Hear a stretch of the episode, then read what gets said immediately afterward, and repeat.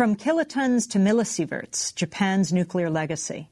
De Nagasaki a Fukushima al legado nuclear de Japón, por Amy Goodman.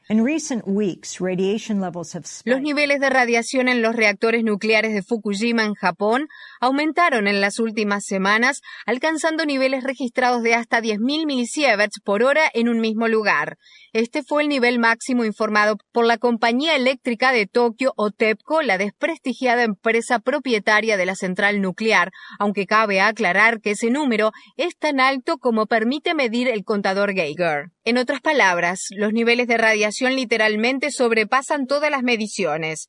La exposición a 10.000 milisieverts durante un corto periodo de tiempo tiene consecuencias fatales. Provocaría la muerte en apenas semanas. A modo de comparación, la radiación total de una radiografía dental es de 0,005 milisieverts por hora y la de una tomografía computada de cerebro es de 5.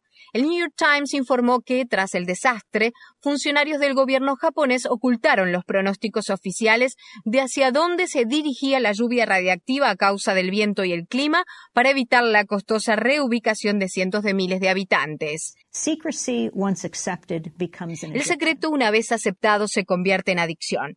Si bien esas palabras podrían describir el manejo realizado por el gobierno japonés de la catástrofe nuclear, fueron pronunciadas por el científico atómico Edward Teller, uno de los principales responsables de la creación de las dos primeras bombas atómicas. La bomba de uranio denominada Little Boy fue lanzada el 6 de agosto de 1945 sobre la ciudad de Hiroshima, Japón. Half a million people lived in Hiroshima, a town the size of Sheffield. Here and there, an isolated structure reminds the onlooker that here was once a city. Tres días más tarde se lanzó la segunda bomba, esta vez de plutonio y denominada Fat Man, sobre la ciudad de Nagasaki. Alrededor de 250.000 personas murieron a causa de las explosiones y los efectos inmediatos. Nadie sabe con exactitud la cantidad de personas que murieron o padecieron enfermedades en los años subsiguientes a causa de las explosiones, desde las dolorosas quemaduras que sufrieron miles de sobrevivientes hasta los efectos tardíos como enfermedades provocadas por la radiación y cáncer. La historia de los bombardeos sobre Hiroshima y Nagasaki es en sí misma la historia de la censura y la propaganda militar estadounidense. Además de las filmaciones que fueron ocultadas, las Fuerzas Armadas impidieron el acceso de periodistas a las zonas de las explosiones. Cuando el periodista ganador del premio Pulitzer George Weller logró ingresar a Nagasaki, su artículo fue personalmente censurado por el general Douglas MacArthur. El periodista australiano Wildred Burchett logró ingresar a Hiroshima poco después de las explosiones y desde allí escribió su famosa advertencia al mundo, en la que describió la propagación masiva de enfermedades como una plaga atómica, pero las Fuerzas Armadas estadounidenses desplegaron su propia plaga. Resulta que William Lawrence, periodista del New York Times, también era empleado del Departamento de Guerra.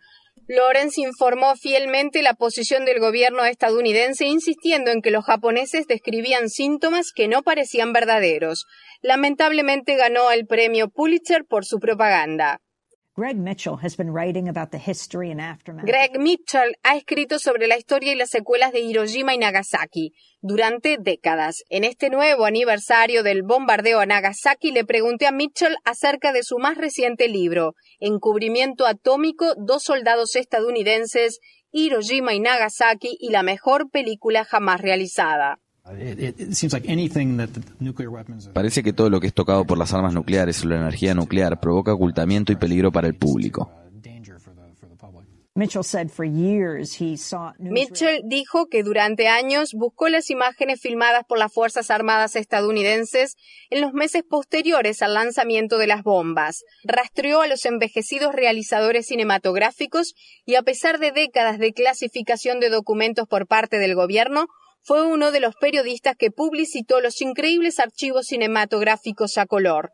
Como parte del informe sobre bombardeos estratégicos de Estados Unidos, los equipos de filmación documentaron no solo la devastación de las ciudades, sino que también realizaron una documentación clínica con tomas de cerca de las graves quemaduras y las heridas desfigurativas sufridas por civiles entre ellos niños. En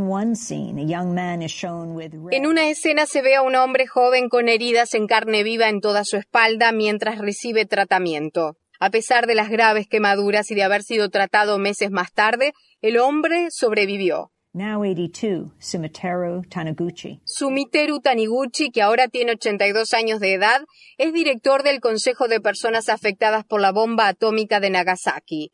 Mitchell halló comentarios recientes de Taniguchi en un periódico japonés que vinculan a la bomba atómica con el actual desastre de Fukushima. Taniguchi is quoted as saying, "Nuclear Taniguchi fue citado diciendo, la energía nuclear y el ser humano no pueden coexistir.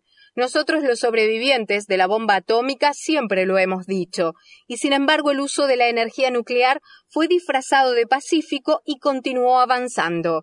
Nunca se sabe cuándo habrá un desastre natural. No es posible decir que nunca habrá un accidente nuclear.